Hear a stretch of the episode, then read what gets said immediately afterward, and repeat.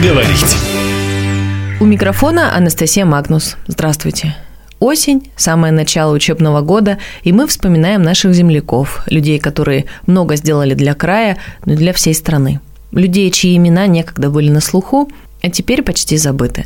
И вот одно из таких имен – Михаил Иванович Светочев. Он был, что называется, учителем от Бога, написал более 120 работ, считался крупнейшим дальневосточным историком-специалистом. Его сфера – это международные отношения, история западных стран и вопросы геополитики. Очень несправедливо, что мы так редко вспоминаем это имя.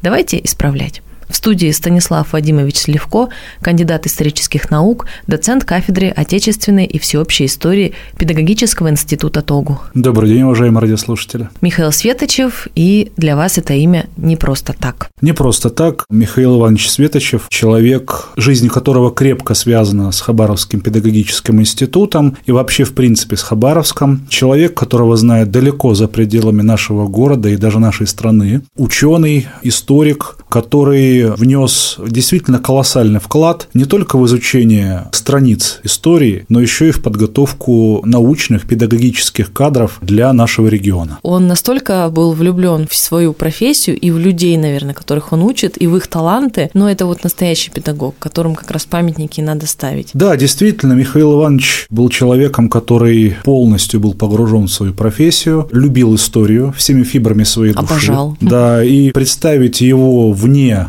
исторической науки вне университета, отделить его личность от дела его жизни, ну, попросту невозможно. На самом деле Михаил Иванович Светочев по рождению по своему не был дальневосточником. Он родился в селе Старая Ивановка, тогда Курской области, сейчас это село находится в Белгородской области. В семье крестьянина, колхозника, родители были простыми сельскими тружениками. Семейные корни Михаила Ивановича уходят вглубь как раз-таки истории русского крестьянства, и в XIX веке предки Михаила Ивановича были крепостными помещика Бибикова, были освобождены в ходе крестьянской реформы 1861 года. Ну и, собственно говоря, уже родители Михаила Ивановича вступили в колхоз. В 1933 году семья Михаила Ивановича вместе перенесла страшную трагедию. Голод 1933 года. У Михаила Ивановича умерли двое его братьев, старший и младший брат. Сам Михаил Иванович говорил о том, что из-за голода он опух, его очень с большим трудом удалось выходить. Ушла из жизни бабушка Михаила Ивановича и многие односельчане. Не в тот момент решили переехать на Дальний Восток? Нет, решение о переезде пришло позже, в 1938 году. О голоде 1933 года Михаил Иванович часто вспоминал в связи с публикациями в прессе и по телевидению, связанными с так называемым Голодомором, который в украинской историографии голод 1933 года представлен в виде Голодомора, то есть якобы сознательной политики политики советского государства по уничтожению украинского крестьянства и вообще, в принципе, украинского народа. Он всегда говорил о том, что лично он и его семья жили не на Украине, но, тем не менее, на себе испытали все ужасы голода 1933 года. Вообще был нетерпимым к перевиранию истории. Да, Михаил Иванович очень трепетно относился к нашей истории, считал, что нашу историю необходимо не просто изучать, но и уважать. Не любил, когда кто-либо позволял себе мазать исключительно черная краска какой-либо период либо российской истории, либо мировой истории. В 1938 году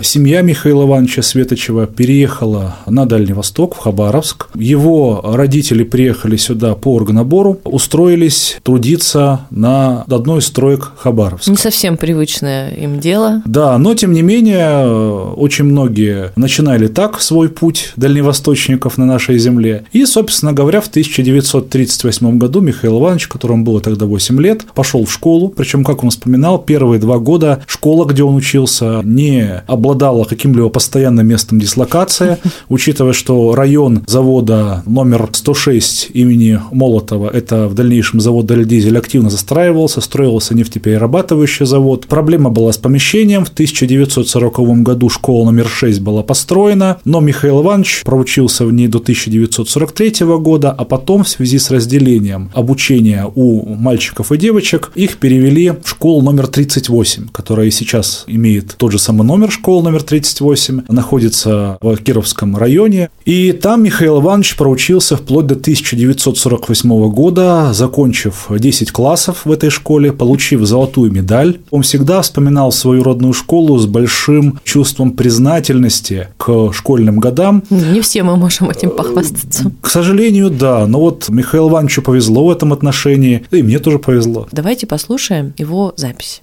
Когда началась война, то моего отца вскоре призвали в армию. Служил он здесь, на Дальнем Востоке. И когда в августе 45 года началась война с Японией, то он принимал участие в боевых действиях в Манчжурии.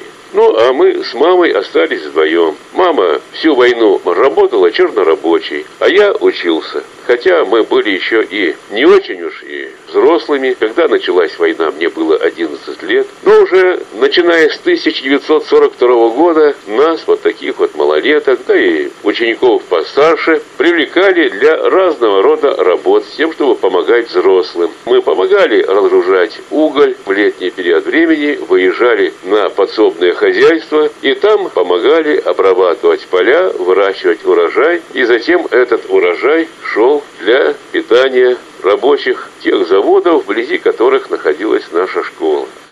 Он постоянно говорил о том, что в то очень тяжелое для учебы время, когда основная часть обучения в школе пришлась на тяжелейшие годы войны, дети, советские дети, которые ходили в плохонькой одежде, не доедали, они всегда обладали огромным желанием учиться. Михаил Иванович постоянно отмечал, что в нас жила уверенность, когда окончится война, придет новая жизнь, и нужно будет ее отстраивать, а поэтому наши силы, наши усилия пригодятся. Вот наши отцы воюют воюют на фронте за свободу и независимость нашей Родины, а мы должны хорошо учиться, чтобы, когда война закончится, принести нашей стране новые успехи уже на мирном поприще. Слушайте, я не могу тут не вспомнить вот массу всяких комментариев, которые обрушились, в том числе и фильмы некоторые современные, в которых воевали за что угодно, учились за что угодно, за медали, за досуг, только не за то, что вы вот сейчас назвали. Михаил Иванович, как человек того поколения, говорил о том, что 30-е, 40-е, 50-е 90-е годы это было действительно время созидания, время, когда молодежь горела желанием развивать то, что заложили отцы, когда у многих представителей его поколения было желание отдать все свои силы тому, чтобы страна достигала новых успехов и новых высот. Михаил Иванович поступил в Московский электротехнический институт связи. Вообще, почему возникло такое решение? 48 год, стране необходимо большое количество инженеров, необходимо восстанавливать разрушенные разрушенное на оккупированных территориях народное хозяйство, дефицит кадров. И, разумеется, большая часть одноклассников Михаила Ивановича выбрала именно технические специальности для поступления в университет. При этом Михаил Иванович постоянно подчеркивал с большой любовью к своим родителям один очень важный, как мне кажется, факт. Он говорил, что его родители не обладали большим образованием. Они были малограмотными людьми и всю жизнь свою трудились для того, чтобы поставить на ноги своих детей. Но они прекрасно понимали, понимали всю великую ценность образования и постоянно наставляли Михаила Ивановича, что только учеба, только получение образования и, разумеется, высшего образования способна вывести человека в люди и способствовать тому, чтобы он достиг действительно высоких целей, которые стоят перед ним. Насчет золотой медали меня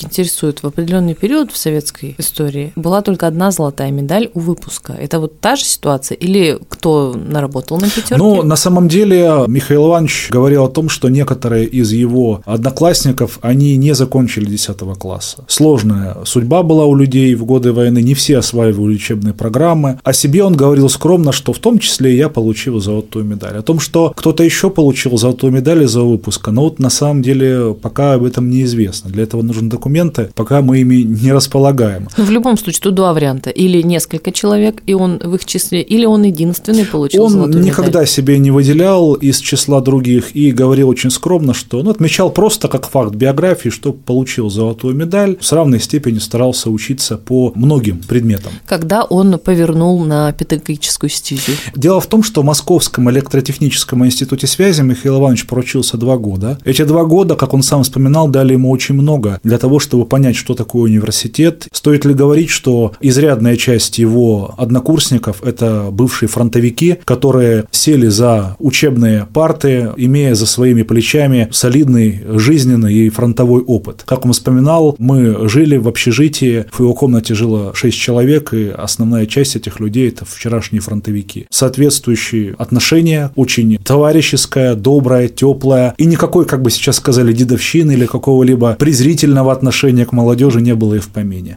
Но, к сожалению, Михаил Иванович после того, как два года отучился в Москве, доктора выявили достаточно тяжелое у него заболевание, которое было несовместимо с учебой э, в высшем заведении, к тому же в таком темпе и к тому же в столице, поскольку нужно было более такая спокойная обстановка и необходимо было длительное лечение. Поэтому он возвращается обратно в Хабаровск. Через некоторое время, поняв, что заболевание никуда не исчезнет, а время уходит, он принял решение продолжить образование в Хабаровске Хабаровске и поступает на исторический факультет нашего педагогического Хабаровского, нашего Хабаровского педагогического института, поскольку любовь к истории была присуща ему еще со школьных лет. Первый год он проучился на заочном отделении, поскольку э, здоровье не, здоровье не позволяло, но опять-таки именно обучаясь на заочном отделении он очень много читал, в результате это позволило ему наверстать упущенное. И после окончания университета Михаилу Ивановичу предложили остаться на кафедре кафедре всеобщей истории, чтобы продолжить трудиться на нашем факультете. И Михаил Иванович действительно очень хотел продолжать обучение в аспирантуре, продолжать научную деятельность. Но, с одной стороны, проблемы со здоровьем, с другой стороны, аспирантские места, с ними были проблемы. И в аспирантуру он смог поступить только лишь после того, как 7 лет проработал на нашем факультете. Ничего себе, 7 Пришлось лет. ждать, пришлось, но опять-таки за 7 лет он не терял времени, он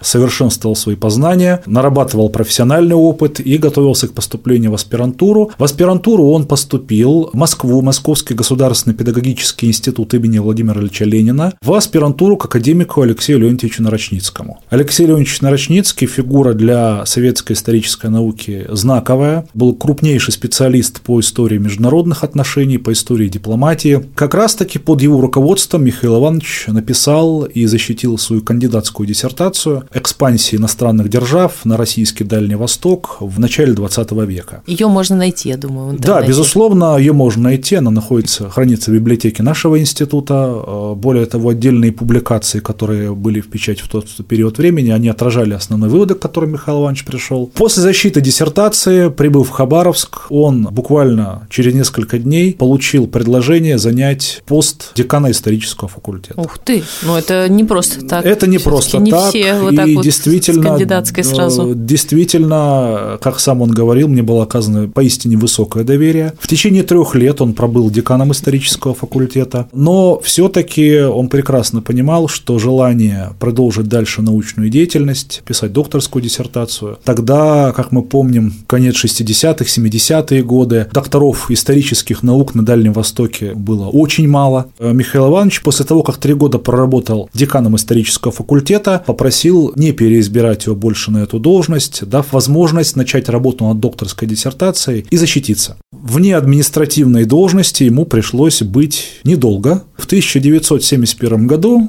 его директор нашего института Николай Васильевич Свердлов попросил занять должность заместителя директора педагогического института по научной работе. Должность очень большая, важная. По сути дела, замдиректора по научной работе отвечал за всю научную работу, которую ведет ВУЗ. И на этой должности он пробыл 20 лет. Ух с 1971 ты. по 1991 год. За это время он защитил докторскую диссертацию. Университет шагнул далеко вперед в деле подготовки научных кадров, и во многом благодаря Михаилу Ивановичу, который всегда стремился хабаровских исследователей, аспирантов направить на стажировки в московские вузы, используя даже свои личные связи. Наш университет в эти годы вел активную научное сотрудничество не только с социалистическими странами, но и с э, странами, которые находились в... В западном блоке. В западном блоке, да. Поэтому здесь э, очень много сил и труда трудов Михаил Иванович отдал этому виду деятельности. В это же время он являлся председателем педагогического общества РСФСР в Хабаровском крае. В это же время он защитил свою диссертацию и опубликовал монографию на основе этой диссертации. Она называлась «Империалистическая интервенция держав на Дальний Восток 1917-1922 год». В общем, много чего успел. Станислав Владимирович, такое ощущение, что не очень его имя известно. Я вот, честно говоря, совсем недавно узнала. К великому сожалению, имена многих наших заслуженных ученых не на слуху, поскольку, чего уж греха таить, люди довольно скромные, а медийное пространство... Жестоко. Жестоко и зачастую... Но только не наше радио. Зачастую, да,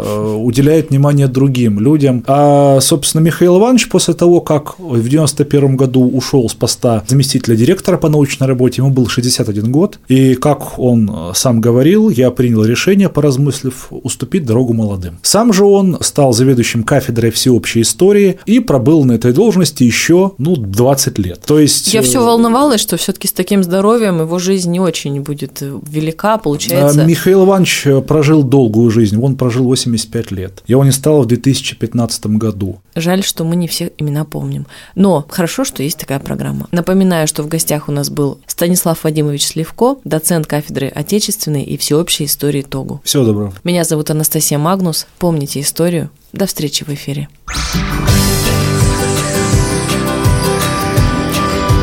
Повод поговорить.